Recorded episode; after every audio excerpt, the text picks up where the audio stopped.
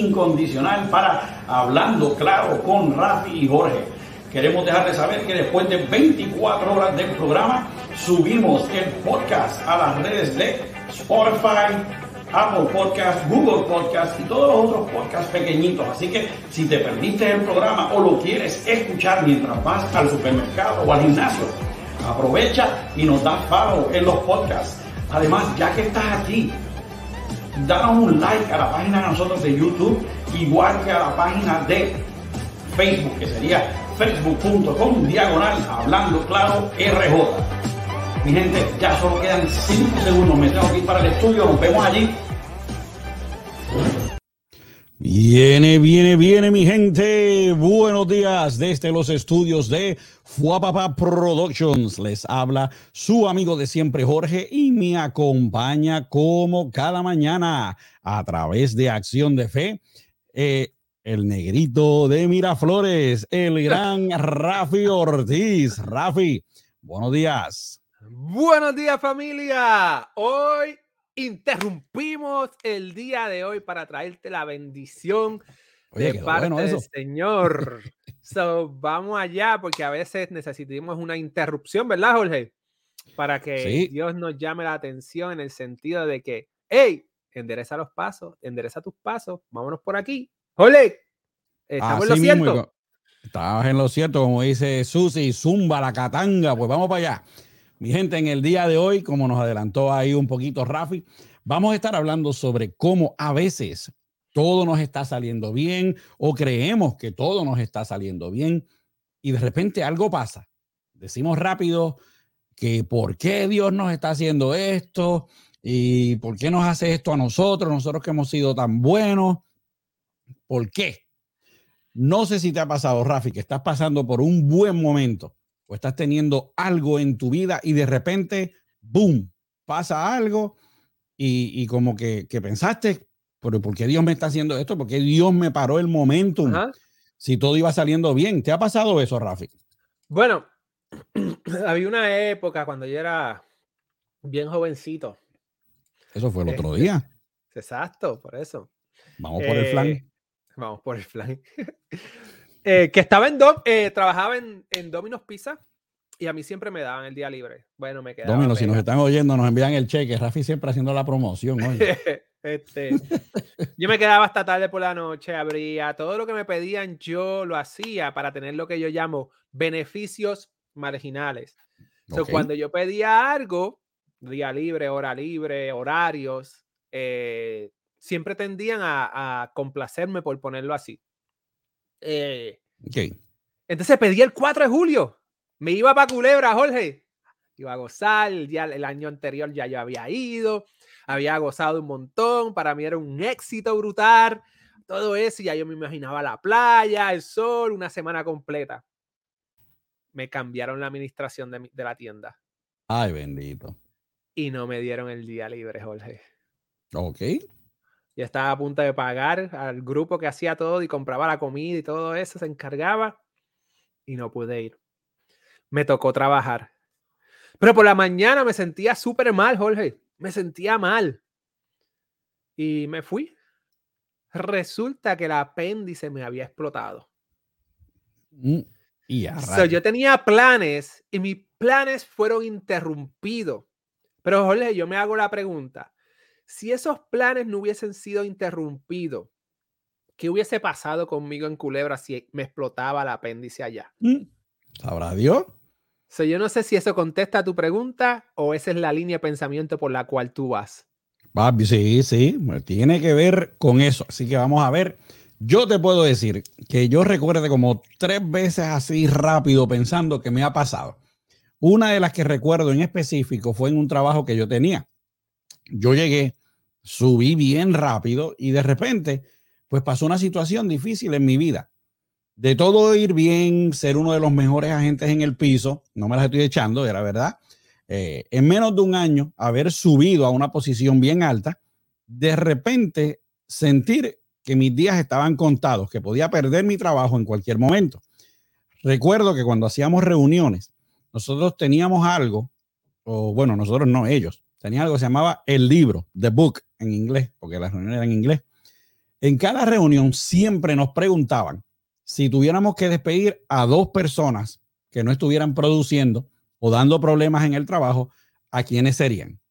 Usualmente, el número uno en la lista tenía los pies afuera, básicamente. Ese estaba, era cuestión de días en lo que lo sacaban.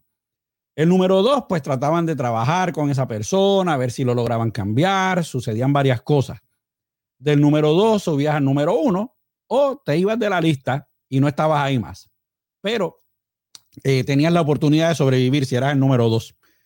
Cuando las cosas no empiezan a ir bien en el trabajo, nos dicen a todos que debido a recortes financieros, nos iban a tener que bajar de puesto a varias personas. Yo fui una de, de ellas. Recuerdo que me llamaron a una oficina y me preguntaron, o sea, me ofrecieron un paquete de beneficios. ¿Que ¿Cuál era el paquete? Pues era un cheque de 750 dólares antes de sacarle los impuestos. Yo me acuerdo que cuando me lo contaron me eché a reír. Y, pero nada, decliné la oferta y dije, aquí me arriesgo, pase lo que pase. Con el tiempo, pues a veces me pedían que hiciera cosas eh, que hacía antes, ¿verdad? Pues me decían, Jorge, tira este reporte o saca esto, necesito que te reúnas con, con Rafa y hables con él. Pero era por menos dinero de lo que yo hacía antes. Entonces me decía que me tenía que quedar cuando ya yo no hacía nada de eso. Y pues, tú sabes que yo tengo un problema, Rafi, que yo creo que lo heredé de mi papá, que, que soy sarcástico. Y, como dice mi mamá, yo siempre muero como el pescado por la boca. Poco a poco me fui ganando enemigos. La vicepresidenta de la compañía ni me hablaba. Eh, en fin, no era nada bueno trabajar allí en ese lugar. Sin embargo, yo estaba, como decimos por ahí en, en, buen argot, volando. Tirar el nombre, tirar el nombre. bueno, sí, me están viendo por ahí dos o tres, van a saber de quién estoy hablando. Sin embargo, yo, como decimos en Puerto Rico, yo me pasaba volando por debajo del radar. Iba, trabajaba, cobraba, no cobraba mal tampoco, y me iba para mi casa, hacía el trabajo para, para sobrevivir. En cierta manera, pues me convenía estar calladito y no, no abrir la boca. En eso, me ofrecen de nuevo la posición vieja, pero tenía que trabajar el segundo turno. Yo estaba por la mañana y les dije que no, yo quería tener ya paz mental. Luego de eso me llaman un día y me dicen que tenía dos semanas para irme preparando para, porque iba entonces a trabajar en el turno, el, el overnight, rompiendo la noche. Y entonces yo dije que ya yo no tenía esa posición la que yo tenía anteriormente y que buscaran otra persona y lo pusieran a hacer eso. Ellos dijeron que me iban entonces a dar un mes para que me fuera preparando, pero que iba para el turno de por la noche. Mi amigo me dice, deja de estar llevando la contraria, chico, y coopera, deja de estar peleando. Yo fui y dije que en cuánto tiempo, que cuánto tiempo me iban a dejar en ese turno, porque supuestamente yo iba a ir a ayudar. Y me dijeron lo que nosotros necesitemos, así mismo, me la soplaban. Entonces yo dije que sí, pero como dice mi prima, algo no olía bien en Venecia. Pues un día estoy en casa de noche y estoy viendo televisión en mi cuarto y me llama un amigo mío que era supervisor me dice que se habían reunido y me dice, mira, Jorge, tengo que decirte algo, no sé cómo decírtelo. Y, y eh, me dice, no sé. Entonces yo cojo y yo le digo, bueno, yo me imagino lo que me vas a decir. dice, ¿qué? Y yo le dije, estoy en el libro. Y me dice, ¿y cómo tú sabes? Y yo le dije, ¿por qué no hay que ser ciego para darse cuenta? Sé que ya me pusieron en el libro. Y le digo, ¿qué posición tengo? ¿La 1 o la 2? Y él me dice, la 1 y por mucho. Así que esa noche sentí que todo se paró que se me acababa el tiempo y me puso a orar, aunque yo había cometido muchos errores y, había buscado problemas en el trabajo, pedía por miedo, por esa sensación de quedarme sin trabajo, la sensación de saber que todos te estaban velando, era horrible. Cuando quedaba una semana para irme a trabajar, a romper las noches, eh, entonces me llaman del trabajo en donde vengo y conozco aquí al hermano mío, a Rafi. Y, uh, Pero uh. Dios puso una pausa en un momento en un sitio donde yo me sentía bien y me sacó de ahí y me puso entonces en un sitio mejor. Sí, después volví a abrir la boca mía con el tiempo, Rafi sabe mis historias, pero esos son para otros episodios. La cosa fue que Dios puso un punto donde yo quería poner una coma y me puso en un sitio mejor. Así que mi gente, no se nos retire que cuando regresemos estaremos hablando de esto y mucho más en el programa de hoy. Así que mire, busque su cafecito, su chocolate caliente, su quesito de papa. Mi gente, el mejor programa está a punto de empezar. Producción, interrumpa esto un momento y póngale pausa a esta charla que estamos teniendo Rafi y yo. Tíreme el opening, mi gente hablando claro, comienza ahora. Producción, llévatelo.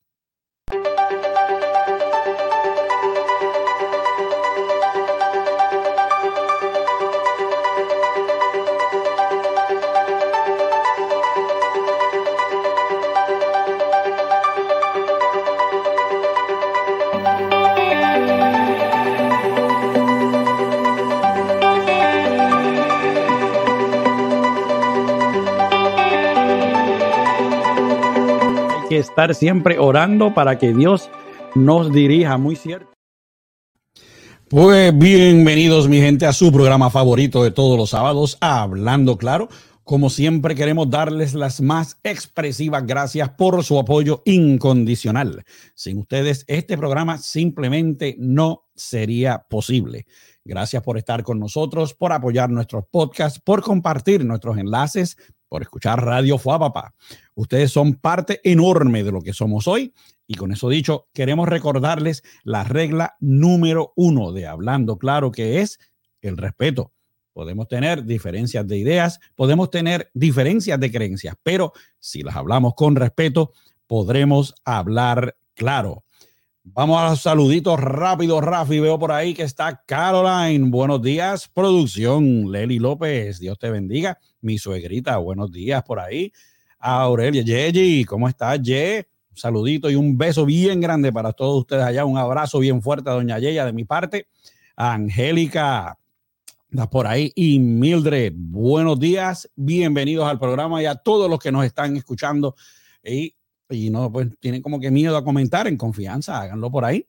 Entonces, también pasando rápidamente a la parte de las oraciones, queremos seguir pidiendo por la salud de nuestro obispo Luis Acevedo. Sigue mejorando, pero no por eso vamos a bajar la guardia, así que vamos a seguir orando y pidiendo por él. Por mi compadre Roberto Silva, no lo vi por ahí hoy, así que me imagino que está trabajando. Quiero que tenga paz mental, compi. Love you, te amo. Así que voy a ti, pago triple. Frankie Cuyar, mi hermano, seguimos orando por él, todo va a salir muy bien. Por Christine Diving, una guerrera de las de verduras, mi pana, pedimos por ella. Por la familia Anton Giorgi, la pérdida de uno de sus seres amados, pedimos que pues Dios les dé consuelo. Por Jonathan Itamar, eh, Jonathan perdió a su padre recientemente, te acompañamos aquí en los sentimientos y pedimos que Dios te dé eh, fuerzas en estos momentos difíciles. Seguimos pidiendo por el corazón de José Ramos, Angélica, ¿verdad? Que le sane ese corazón, Giovanni Hernández, Jaina Matías, Nathan y por todos los enfermos. ¿Ok? Así que si usted tiene alguna petición de oración, ya corté la música ahí, como que de repente saqué la aguja del disco. Perdonen, si tiene alguna petición de oración, eh, comuníquese con nosotros a través de la página de Hablando. Claro que con mucho gusto oraremos por ustedes y pediremos oración, porque cuando se activan esos guerreros de oración, cosas pasan, mi gente. Bueno, sin más preámbulo, vamos a lo que vinimos. Dios está siempre en control. Él está siempre contigo en cada punto de tu vida. Muchas veces, cuando estamos en nuestro diario vivir, se nos olvida algo bien importante, Rafi, que es que Dios está en control. No eres tú, no es tu familia, no son tus amigos, ni tus problemas. a veces eso se nos olvida. Yo soy uno de que falla en eso. Dios está siempre en control. No te olvides que Él es el capitán en tu barca. El problema es que nos olvidamos, Rafi, nos afanamos, les pasa como a mí, nos da ansiedad. Cuando la vida se detiene, ¿qué hacemos? Le reclamamos a Dios y le preguntamos, oye, ¿qué pasó? O le preguntamos, ¿por qué tú estás haciendo esto? Rafi, tú me estás tirando niña.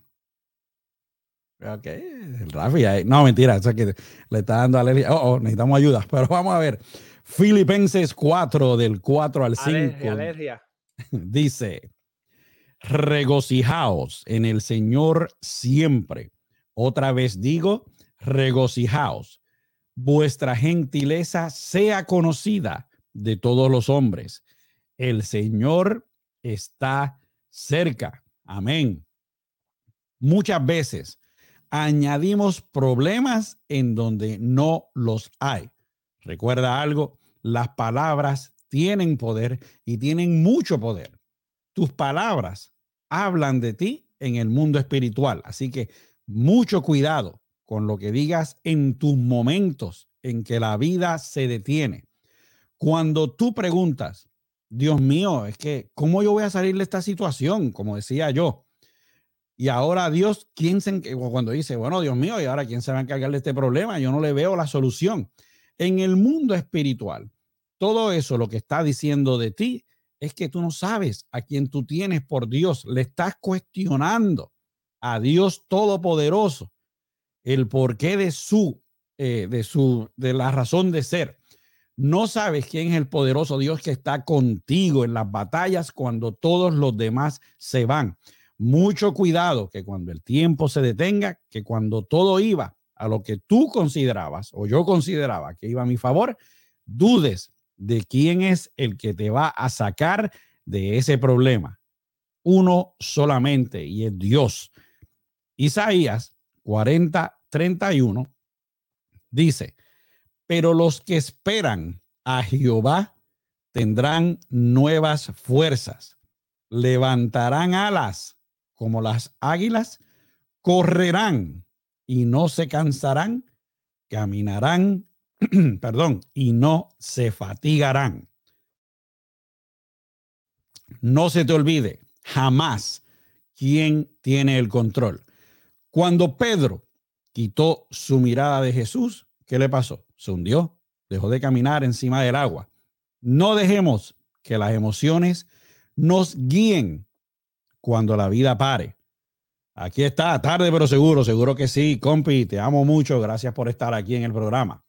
Como hijos de Dios, no todas las circunstancias siempre nos van a ser favorables. Dios te promete estar contigo y tener tu corazón en completa paz. Lo que pasa es que todos sabemos la teoría de principio a fin, pero en la práctica lo hacemos todo mal. Dudamos de su poder, tomamos nosotros el poder, como dijimos en otro episodio, y no dejamos que Dios trabaje.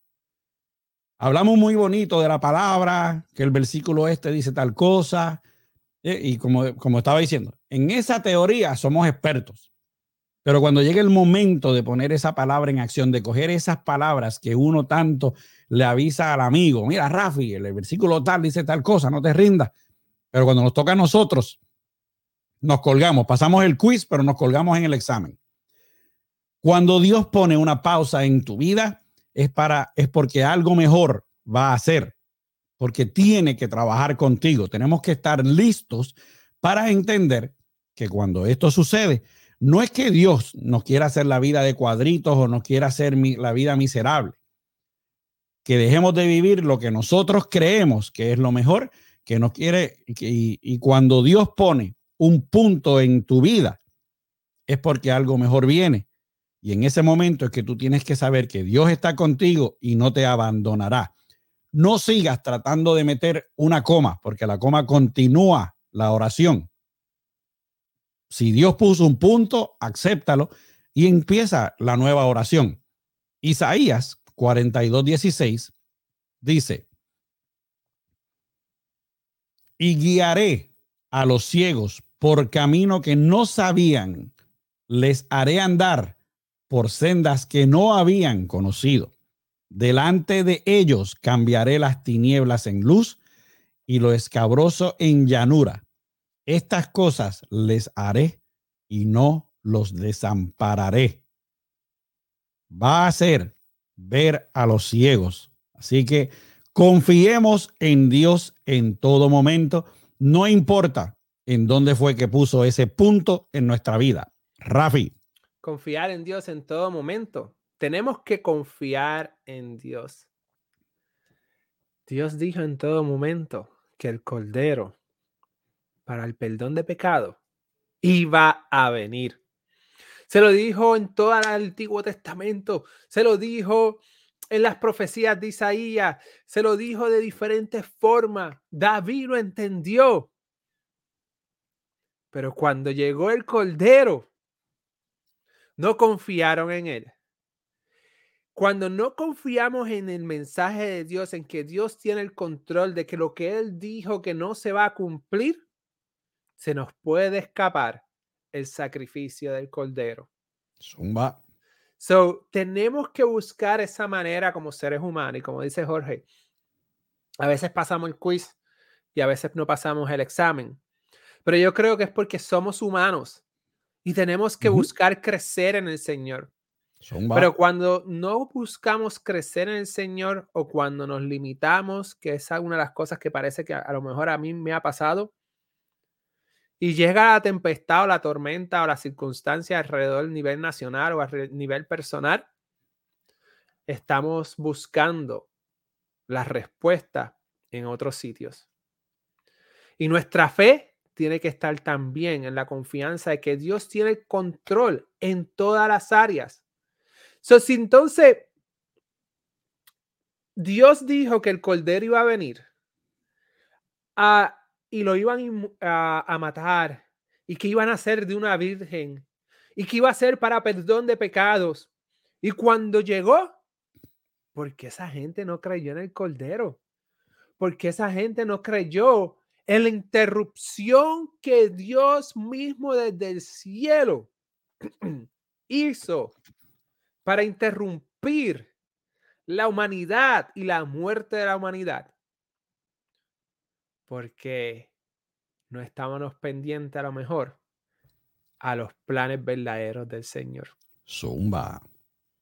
Diciendo todo eso, tenemos que saber que el plan de Dios es perfecto. Y tenemos que buscar confiar en el plan de Dios. Y como ahora tengo el lema de sin límites, vamos sin límite a confiar en Dios completamente sin tener duda que si pasó algo en nuestra vida, como me pasó con el trabajo que yo tenía, que me iba a ir para Culebra y me explotó la apéndice y no estaba en Culebra, estaba en mi casa y mi, mi madre guió a 100 millas por hora para llevarme al hospital. Dios a lo mejor interrumpió ese plan para que mi vida se mantenga aquí hasta este momento. Amén. Para decirte a ti y al mundo entero a través de Hablando Claro, Dios tiene el control y el plan de Dios es perfecto. Jorge, ¿es el plan de Dios perfecto en esta vida? Mm, vamos a ver, veo por ahí, llegó también Mariyuri Salinas. Bienvenida al programa, Dios te bendiga. Pues mira, el plan de Dios es perfecto. Confía en el plan de Dios. Ahí está el truco.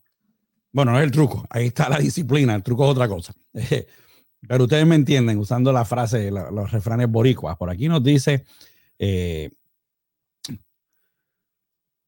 mis hermanos, en el nombre de Jesucristo, pido que me ayuden a orar por mi salud, Mayuri Salinas de Paredes. Amén, yo creo. Pero también su palabra dice orar unos por otros. Por favor, les pido también. Amén. Eh, por mi hogar, hijos y esposos. Seguro que si cuenta con eso, Mayuri, en el nombre de Jesús declaramos muchas bendiciones para todos ustedes y declaramos salud pues mira, cuando más cómodo estamos en nuestras vidas, Rafi, o pensamos que en eso es lo que estamos, ahí Dios mete esa interrupción, porque dice, espérate, espérate, que este se me está, se me está yendo por otro lado, vamos a, vamos a jalarlo para acá.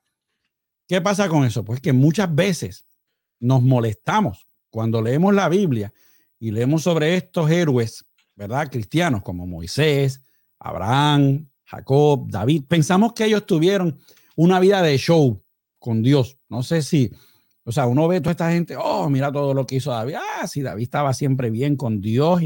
Pero ellos, en un momento, también Dios les puso una interrupción para darles algo mejor. Mira Abraham. Abraham, ¿cuánto tiempo tuvo que esperar para tener un hijo con Sara y finalmente lo tiene? Y de repente Dios le habla y le dice que sacrifícalo. Yo imagino que Abraham tenía que estar, ¿qué, pasó? Espérate. ¿Cómo que? Ah, Abraham obedeció y lo iba a hacer. Ahora, ¿cuántos de nosotros haríamos eso? Yo siempre lo he dicho en un programa. yo te puedo contestar y puedo contestar por todos los que están aquí. Yo estoy seguro aquí, ninguno de nosotros sacrificaríamos un hijo. Nosotros vamos a cuestionar a Dios si Él nos dice eso. se, se entrecortó, ¿cómo fue que tú dijiste? ¿Entendí mal? Ahí es que voy. Cuando Dios mete esta interrupción y dice, ok, espérate, para, párate. Su plan es perfecto, pero nosotros no lo dejamos trabajar. Dejamos que todo nos trabaje en la cabeza, que el mundo nos influencie y no dejamos que Dios obre en nuestro corazón. ¿Cuántos de nosotros salimos tarde del trabajo y ese día se nos mete el estudiante de aprendizaje al frente para sacar la licencia y va practicando con las dos manos en el guía al frente de nosotros y uno acá, mira, salta el medio que voy tarde.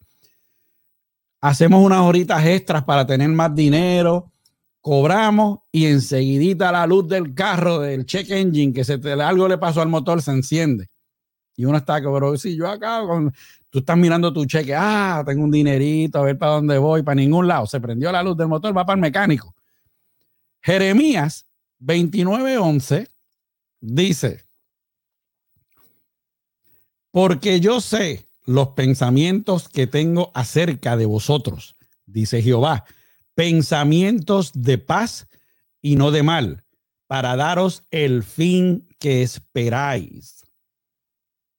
Le reclamamos a Dios y le decimos, oye, yo estoy aquí en la iglesia profetizando, estoy declarando cosas en tu nombre y tú vienes aquí y me tiras para lo hondo, pero ¿qué es esto? Ahí empezamos a reclamarle a Dios y le decimos, ¿Qué es esto? Pues te contesto qué es esto. Es el escenario en donde Dios te está llevando para transformarte. El arca donde vas a construir ahí para salvar tu casa cuando venga el diluvio. El monte en donde vas a ir a orar y donde vas a ser transformado.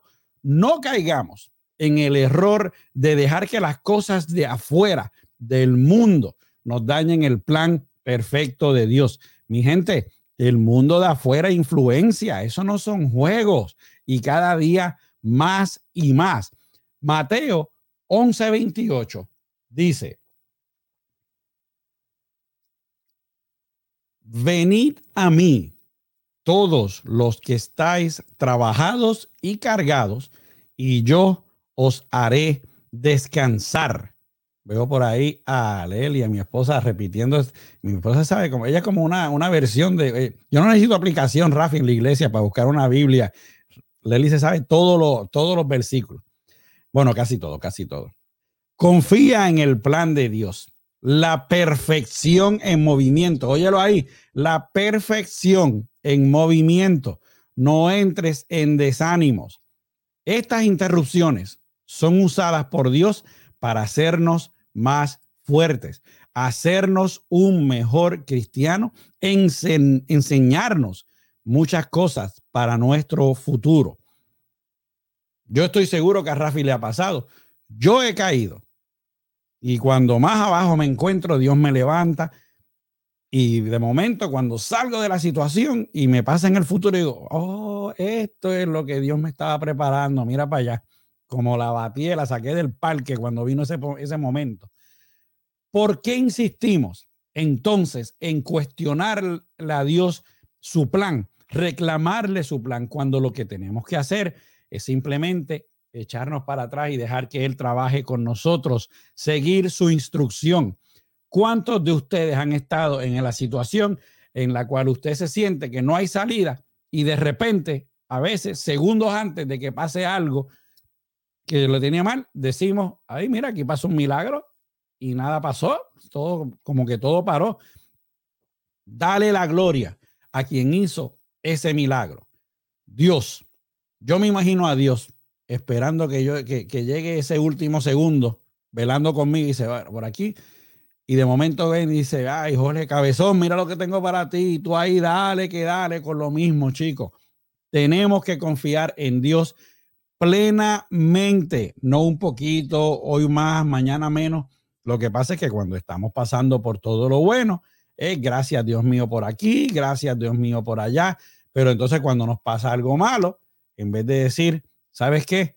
Gracias Dios por esta prueba, Gracias por lo que voy a aprender de esto. Estoy seguro que esto es una lección para mí. ¿Qué decimos? ¿Pero qué es esto?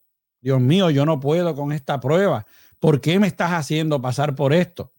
¿Por qué estás dudando? Ese es mi punto. La primera de Corintios 9:24 dice, ¿no sabéis que los que corren en el estadio, todos de verdad corren, pero uno solo se lleva el premio? Corred de tal manera que lo obtengáis. ¿Ok? Si uno fuera atleta, bueno, yo fui atleta en mis tiempos, ¿verdad? Y uno dice, bueno, la carrera esta es una carrera de pista y campo, pero solamente va a ganar una persona. Y uno mira y dice, bueno, yo creo que aquel va a ganar. Nada, pues está bien, déjalo. Pues entonces, ¿para qué vas a correr? Tú tienes que correr como si fueras a ganar. Hay una historia, no sé si cuánta gente ha seguido el boxeo aquí, pero Mike Tyson era el mejor en su momento. Ese hombre se metía al ring como que tú le habías quitado la novia y venía a reclamarte. Y me acuerdo que lo llevaron a, creo que fue en Japón la pelea, a pelear con este tipo, se llamaba Buster Douglas. Nada, todo el mundo sabía que el hombre, estaban las apuestas que ese hombre no pasaba del cuarto round. Dos días antes, la mamá de Buster Douglas se muere. Y le preguntan a Buster Douglas, mira, vas a pelear, si no se entiende, pues sabes, tu mamá murió. No, no, no, yo voy a pelear. Como en el tercer round, me parece, Tyson le mete un burrunazo ahí a, Buster Douglas y Buster Douglas cae al piso. Hubo una controversia si se tardaron en contar o no, que supuestamente ya le habían contado los 10, habían pasado más de 10 segundos. Anyway, Buster Douglas se levanta. Y poquito a poquito fue como que cogiendo confianza en el ring. Y estaba todo el mundo, yo también, yo era un fanático de Tyson. Estábamos anonadados, como que, pero ¿qué está pasando aquí? Hacia lo último de la pelea, Buster Douglas noqueó a Tyson. Goliath había caído, había, había ocurrido lo que nadie se imaginaba que iba a pasar. Le preguntan a Buster Douglas qué fue lo que pasó, cómo él había derrotado a alguien que estaba fuera, mucho más allá de lo que es de la liga de él. Él y Tyson no pertenecían en la misma oración. Y Buster Douglas dijo, dos días antes de la pelea, mi mamá fallece. Mi mamá le había dicho a todo el mundo que yo le iba a ganar a Mike Tyson. Yo tenía dos opciones. Honrar a lo que mi mamá me había dicho o morir en aquel momento con mi mamá. Como dijo el versículo, corred de tal manera que lo obtengáis, porque uno solo se va a llevar el premio. Él se subió al ring diciendo, yo esta pelea la voy a ganar. Él no se subió al ring y dije, antes, a ver cuánto yo sobrevivo con la bestia esta antes de que me mate. No, él se subió al ring dispuesto a... él decía, yo voy a ganar esta carrera y voy a pelear como que la voy a ganar. Lo que pase después, pues vamos a ver, pero yo voy a vivir esas palabras que mi mamá dijo. Así tenemos que ser nosotros como cristianos. Viene la prueba, vamos a caer. Y a mí me ha pasado, Rafi, que digo, ay, ¿para qué yo voy a luchar si lo más seguro voy a salir va a salir mal de esto, no vale la pena ni, ni estar. Pero estás orando, ¿pero y para qué? Si ya, ¿cuáles son los chances míos de que yo salga de esta situación? Pero estás leyendo la Biblia. Ay, ¿para qué? Sí. No, señor. Usted vino la prueba y usted cayó, usted corra esa carrera como que usted es el que se va a llevar el premio, como que Dios te está esperando en la meta y dice, ven, ven, todo está bien, sigue corriendo. Ahí está el obstáculo, brinca, dale, ven. Llega, pero si estoy todo pelado, vente que yo te pongo acá una curita en la rodilla cuando llegue. Pero estoy todo golpeado. Sigue que cuando tú llegues aquí yo te sano. Así que corra su carrera como se suponga. Jamás te detengas en tu carrera. Corre siempre sin mirar atrás. El que mira atrás en una carrera, búscalo, Rafi, que eso está escrito, que siempre se pasan mirando a ver por dónde viene el otro corredor, pierden el ritmo de la carrera porque se marean no seas un cristiano dudoso que vas a estar mirando para atrás todo el tiempo. Sea un cristiano con la mirada fija en la meta donde está Dios. ¿Ok? Rafi. Qué interesante todo eso, gloria a Dios. Miren, esta mañana estaba viendo un video de esos de psicología, de ciertos puntos de psicología, de que te vas a sorprender con estos puntos de psicología. Uno de los puntos va a la par con lo que está diciendo Jorge. Dice que psicológicamente el humano que hace un plan B no tiende a, finalizar o ejecutar o lograr el plan A. Porque no pone el esmero en el plan A porque tiene un plan B. Más sin embargo, si tenemos solamente un plan A, vamos a poner todo el énfasis porque no hay vuelta atrás. Eso es lo que es y es lo que es. Y como nos dice Jorge, el mundo de afuera nos influencia y nos bombardea de todos lados, de todas formas. Y para poder correr la buena carrera, mi consejo es, enfócate en el pico de la montaña que quieres conquistar.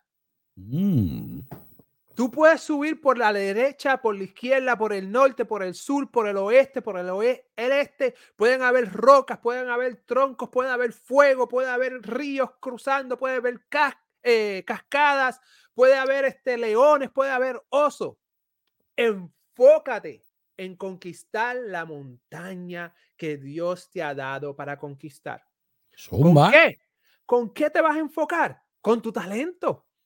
Dios nos ha dado un talento. Dios nos ha dado una forma en un estilo de vida y nosotros lo limitamos a causa de esa influencia o de esa límites que nos pone el mundo, esas cosas que a lo mejor nos dicen, no puedo, sí puedo, tú puedes, no puedo, esto, lo otro. Y entonces, ahora con las redes sociales, y, ¿verdad? Estamos aquí nosotros en una red social o en YouTube o lo que sea.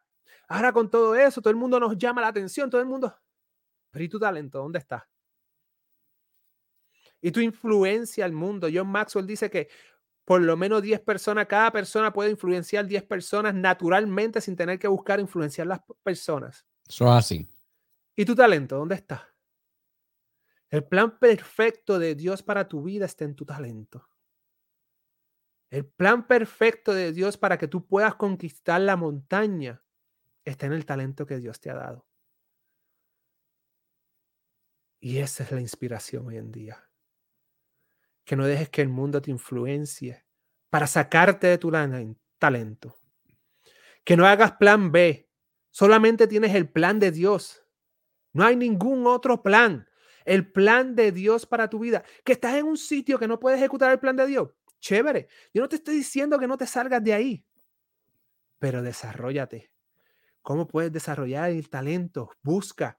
impactar al, puedes impactar al mundo mientras caminas en tu desarrollo, mientras caminas en, en, aprender, mientras caminas en el, en el gozo del Señor.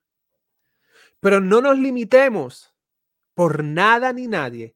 Caminemos en ese plan perfecto. Y si hay que desarrollar el talento, vamos a buscar desarrollar el talento.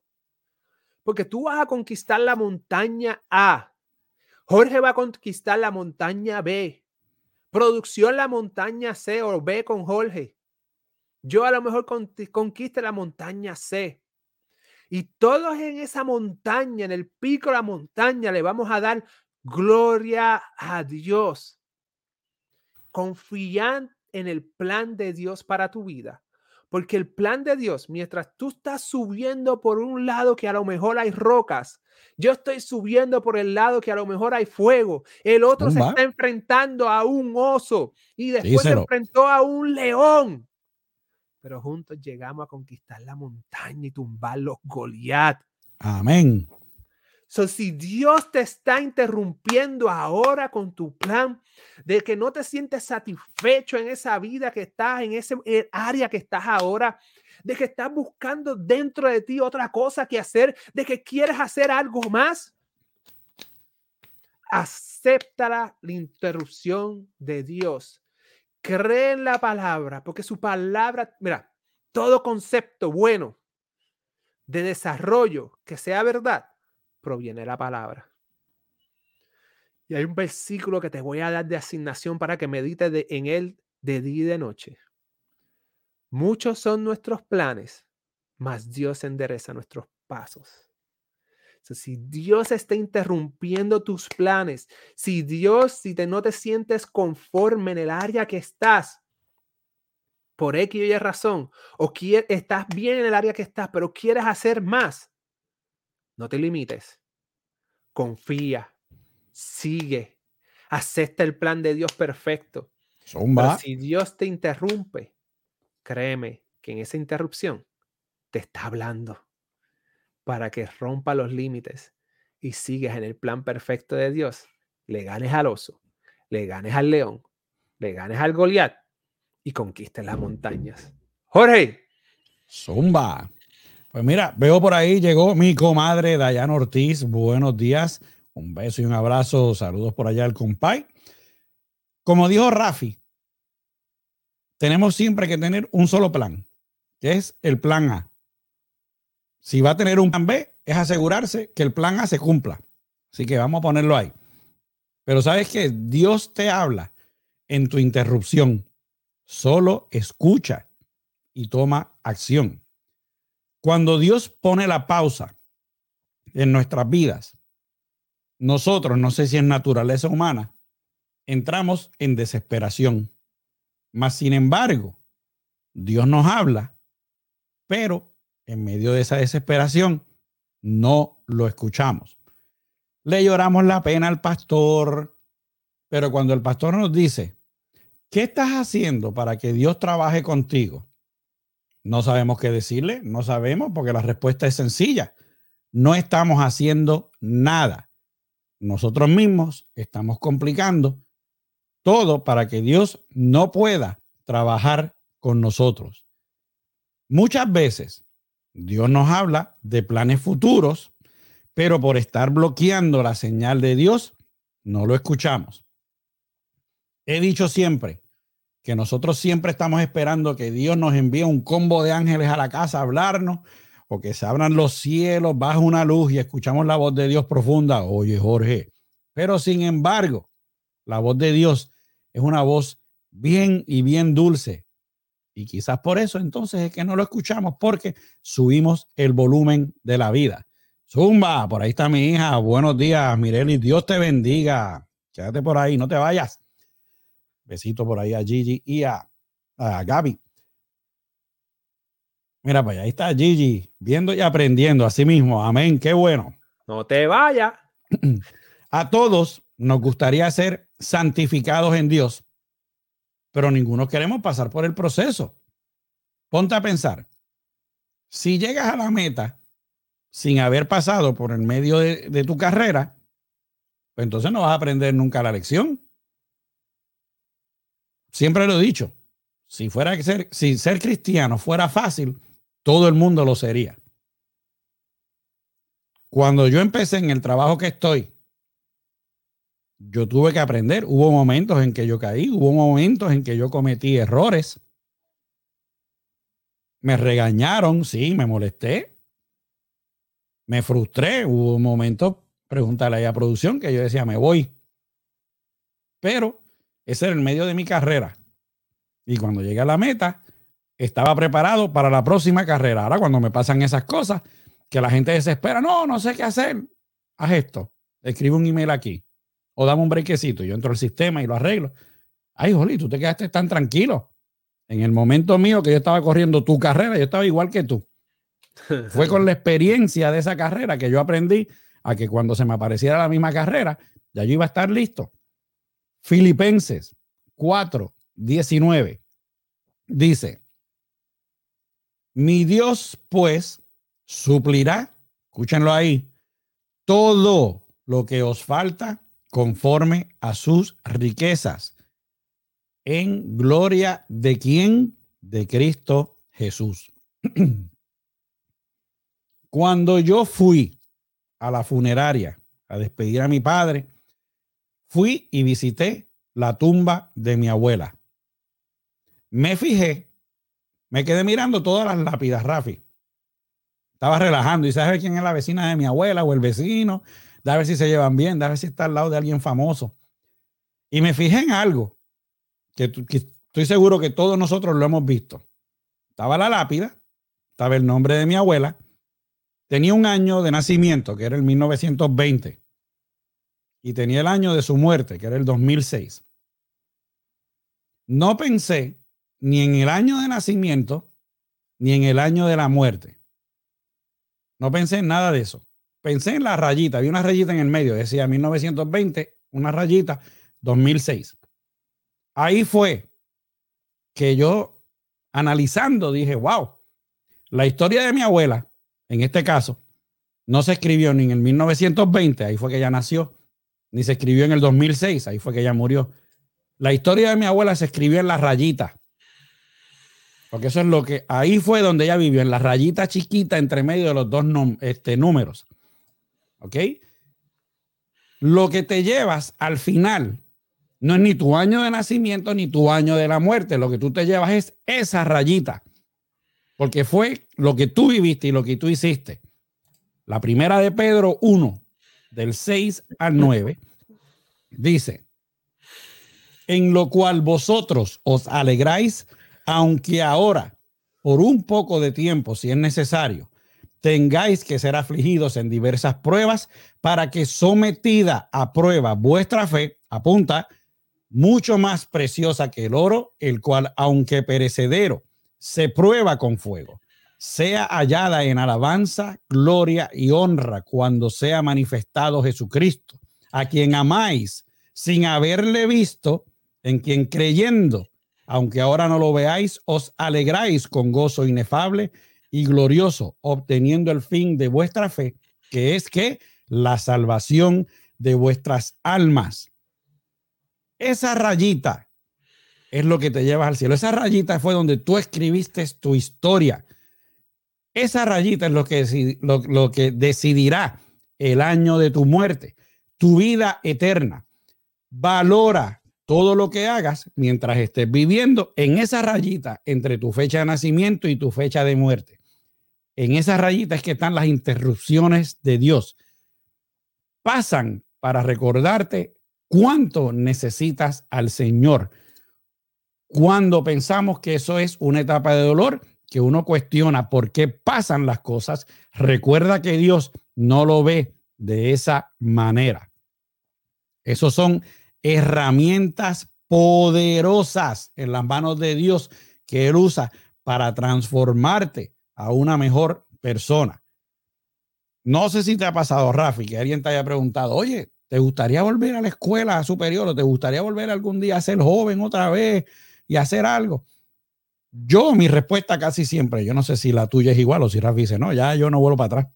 Yo cuando me preguntan, yo digo, me encantaría volver atrás pero con lo que yo sé ahora.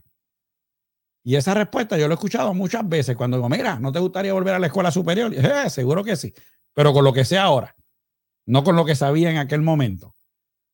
¿Qué pasó? Esa, esa es la rayita entre tu fecha de nacimiento y, tu, y, tu, y la fecha donde vayas a morir. Y lo que tú sabes ahora no lo sabías en aquel tiempo. Ahora eres una persona más sabia, esperemos, más inteligente que lo que eras en aquel tiempo y has aprendido por los golpes de la vida. A veces cuando viene alguien joven y me dice, ay, Jorge, que no sé qué hacer, pregúntale a Leli Rafi, que es lo que yo le digo, mira, todo va a estar bien, ya tú verás, ahí no va a pasar nada. Y cuando no pasa algo, me dicen, ¿y cómo tú sabías? Y yo, ah, no, porque ese capítulo de la vida ya yo lo viví. Yo te estoy contando el final de ese capítulo para que no, que, no tuvieras que leerlo, pero léelo como quieras. Los tiempos más dolorosos de confusión, de necesidad, de fragilidad de los cuales todos queremos salir, son los tiempos más gloriosos en un ser humano. Usted tiene que decir, este tipo se le fue, se le fue el tren. ¿Cómo va a ser? Son los tiempos más gloriosos. Ah, mira, aquí me está corrigiendo Leli, es guion medio, no se dice la rayita, el guion medio. Tuviste rápido, esto es producción, nos se ganó cuatro pesos más la hora. A mí me gustó la rayita. All right. Ahora. Yo iba a decir a la rayita, ponle otra rayita así. Y se convierte Porque en morimos en Cristo. Zumba. Así que, pero mira, el otro día estaba viendo un estudio, agárrate la peluca. Esos tiempos a veces duran más Un estudio agarrate la puta. no, te estoy diciendo. A veces nuestras pruebas duran más que los tiempos de gloria que vas a tener. Es un entrenamiento. Y es que te están amoldando constantemente. Pero tu recompensa al final será la mejor. Piensa en esto. Jesucristo, el Hijo de Dios. ¿Ok? Su proceso tan largo y su ministerio tan corto. 30 años sobre la tierra para estar tres en acción. Bueno, hizo muchas cosas más. Usted me entiende lo que estoy diciendo. 30 años de Juan el Bautista sobre la tierra para estar seis meses en acción. Rafi dice, espérate, que eso como que el, cerebro me está haciendo clic, clic, clic, clic. Yo explico más tarde. Nuestro proceso tiene un valor que nosotros subestimamos. Deja de pensar en el mañana. El mañana no ha llegado. El mañana tú lo vas a escribir mañana. Vive el hoy. Porque nos pasa también cuando estamos viviendo en el pasado. El presente está aquí y no estamos haciendo nada porque nos estamos lamentando. El presente está aquí y no hacemos nada porque estamos pensando en qué va a pasar después. Vive el hoy para que puedas ver cada dificultad que enfrentas como una oportunidad de crecer, no una oportunidad de dolor. No lo veas como una oportunidad o un momento de estancamiento.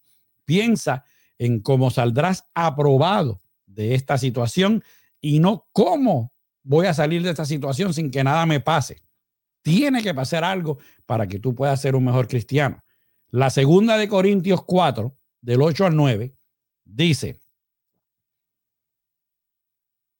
porque estamos atribulados en todo, mas no angustiados, en apuros, mas no desesperados, perseguidos, mas no desamparados, derribados, pero no destruidos.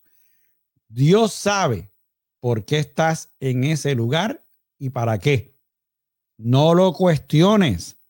Escúchalo en medio de tu interrupción. Que lo entendamos o no, no significa que le vamos a quitar el control a Dios.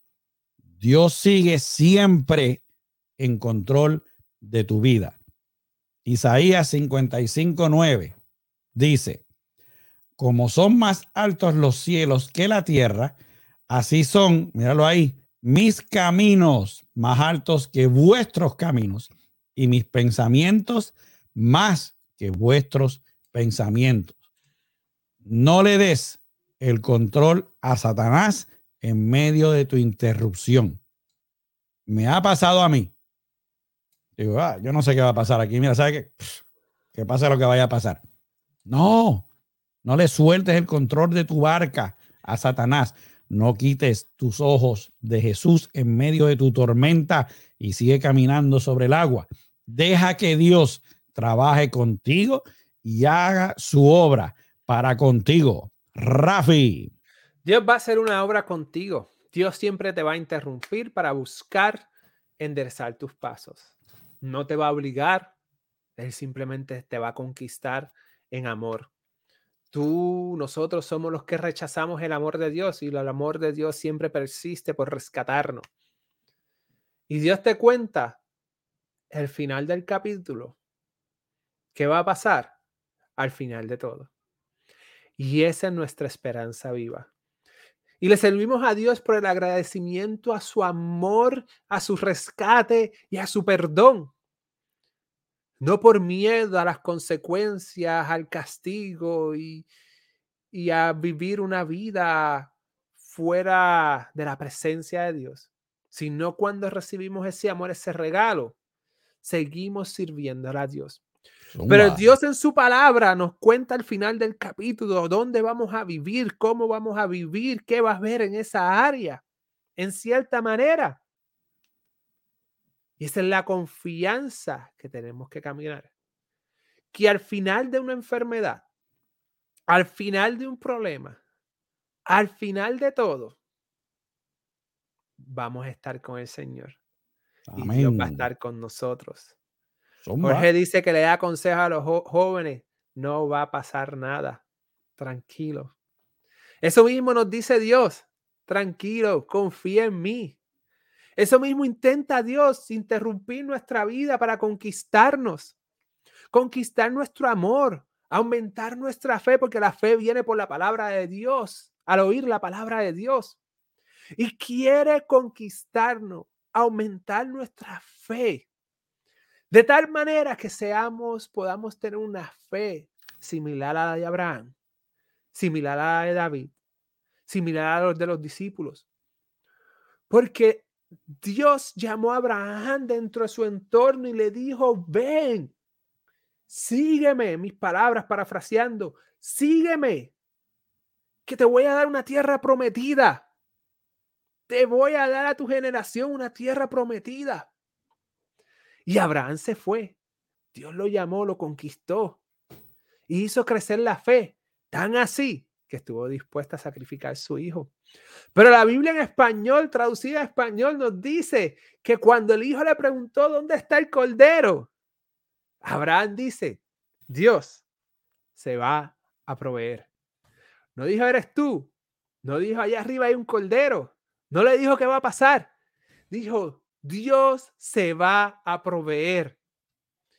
Cuando David le pusieron una armadura del mundo, vamos a ponerlo así, aunque Saúl se supone que sea ungido de Dios, pero a veces nos quieren poner armaduras, pensamientos, cosas que no son de nosotros. Y Saúl quería hacer eso con David. Y David dijo, no, yo no puedo con esto. Esto no es mío.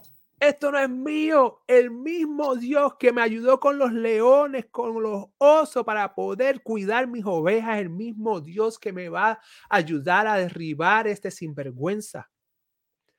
Te digo todo esto para que aprendamos y sigamos. Y quiero que, que creamos conciencia juntos de que busquemos confiar en Dios de que no importa lo que pases, tenemos una vida en Cristo Jesús en la eternidad. Zumba. Que no dejemos que las enfermedades, los problemas, las situaciones apaguen el fuego del Espíritu Santo. De que utilicemos nuestros talentos para llevar el reino de Dios. Que aumentemos nuestra fe y que todos esos Goliat los derribemos. Que escuchemos la voz de Dios en esos momentos difíciles y entendamos que a lo mejor Dios lo que quiere es enderezar nuestros pasos. Entendamos que nuestra fe y nuestra confianza, todo lo puedo en Cristo que me fortalece y Dios coge todas las cosas para su bien, para que obren bien, para los que están en Cristo Jesús. Y al final del camino, para que caminemos sin límites en el Evangelio de Cristo Jesús. Y esto es algo que yo me quiero implementar en mi vida. Que no nos importe nada de allá afuera, sino que solamente nos importe quiénes somos en Cristo Jesús. Si nos llaman loco, que nos llamen loco. Si Dios me interrumpe para que yo haga algo, aunque me parezca loco, lo voy a hacer y quiero inspirar en el camino a que todo el mundo conquiste la montaña que Dios le asignó para conquistarla. Y por eso es que a lo mejor hoy sí que estoy bien apasionado. Aunque siempre estoy bien apasionado y siempre estoy bien loco, pero esa es mi inspiración. Inspirar a otros que seamos locos en Cristo Jesús. Porque en realidad no es que seamos locos, porque para el mundo la cruz es locura, mas para nosotros es salvación. Y el buen mensaje hay que predicarlo. Y si Dios nos está interrumpiendo, mi gente, es para salir y predicar el evangelio, aunque sea al estilo de los discípulos de aquel entonces o al estilo del avivamiento que hubo en Estados Unidos o a un estilo nuevo que traiga Dios para nuestra vida. Pero nosotros somos la generación de ahora que lo vamos a hacer. Dios está interrumpiendo a las naciones para decirle, enderecen sus caminos, que la tiempo se acerca. Si no salen la tierra, porque se acerca el tiempo de las fiestas del Cordero. Y Dios está interrumpiendo a todas las naciones. Y nosotros somos la generación que escuchamos la interrupción y vamos a llevar las buenas noticias de Cristo Jesús. So, no te quede atrás. Mantén la lámpara encendida y vamos con todo, Jorge. Así es, tíralos para abajo que son un peligro arriba, mi gente. Vamos para el mensaje positivo en el día de hoy que es traído ustedes nada más y nada menos que por el hombre que viaja el mundo entero y pinta bonito el gran Belsasar Rivera, RLB Painting, LLC 407-760-1622, estimados gratis y después que pinte su casa bonita. Mire, llame al hombre con la voz de locutor, el gran AJ Pro Care Pressure Wash. 407-910-3380, www.procarepressurewash.com. Se disculpó con nosotros hoy, Rafi, va a estar en un eh, um, retiro, de matrimonios, así que está por allí, eh, pero dijo que nos iba a poner. Así que, mi gente, no nos frustremos cuando Dios interrumpa nuestras vidas para trabajar con nosotros. No nos aferremos a algo por miedo a lo que Dios nos va a traer en el futuro. Recuerda algo bien importante y es quién es tu Dios. Un Dios lleno de poder, todo el poder. Acepta tu proceso, lo que estás viviendo hoy. Todo lo grande comienza por ser algo pequeño. Vi esto el otro día y me gustó. Las uvas tienen que ser aplastadas para poder sacarle vino. Los diamantes se forman bajo una presión enorme. Las olivas las pasan por una prensa para poder sacar el aceite más virgen y fino y carísimo que es de por cierto. Y las semillas crecen debajo de la tierra en la oscuridad. Así que cuando te sientas aplastado, bajo presión, presionado o en la oscuridad, estás en un lugar poderoso de transformación. Confía en el proceso durante tu interrupción. Rafi. Gloria a Dios. Esta mañana estaba escuchando que parte de eso que estaba escuchando fue lo que dije en el programa. Estaba escuchando a Funky, un cantante eh, cristiano eh, que sacó un disco nuevo y estaba en una entrevista y aparentemente en su juventud le fue infiel a, su esposa. Eh, y pues su esposa regresó y tenía un rencor terrible en contra de él. Y él se entregó su vida a Cristo y trataba en ese proceso de que su esposa lo perdonara. En la iglesia predicaron una de esas predicaciones de perdón. Su esposa salió, se montó en el carro y le dijo, yo te perdono. Y quiero hablar con fulana de Tar. Quiero pedirle perdón por el daño que le he causado. Y quiero que tus hijos de allá vengan acá. Mm. Dice Funky que desde ese momento su esposa cambió. Pero lo que yo quiero traer con esa historia, que ella escuchó la palabra de Dios y no esperó, como dice Funky, llegar a la casa para entonces tomar acción saliendo de la prédica, tomó acción en lo que el Espíritu Santo le puso en su corazón. Son nosotros como cristianos debemos de tomar acción en lo que Dios nos está hablando, en lo que Dios nos está dirigiendo, en lo que Dios nos dice en la interrupción y salgamos. Porque eso pasó muchos años atrás. Son una familia de cinco niños una carrera de éxito dentro del propósito y el talento que Dios le ha dado. Pasaron dificultades. Él ayudó a Bicosí a ser aquel que había muerto en circunstancias terribles, pero Dios lo sacó hacia adelante. Y así mismo te va a sacar a ti.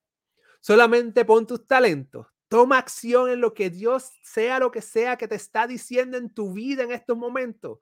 Pon acción, ejecuta y sigue hacia adelante y que todos juntos vamos a ir a llevar el Evangelio dentro de distintas formas de Cristo Jesús. Y verás que tu entorno va a cambiar. Jorge.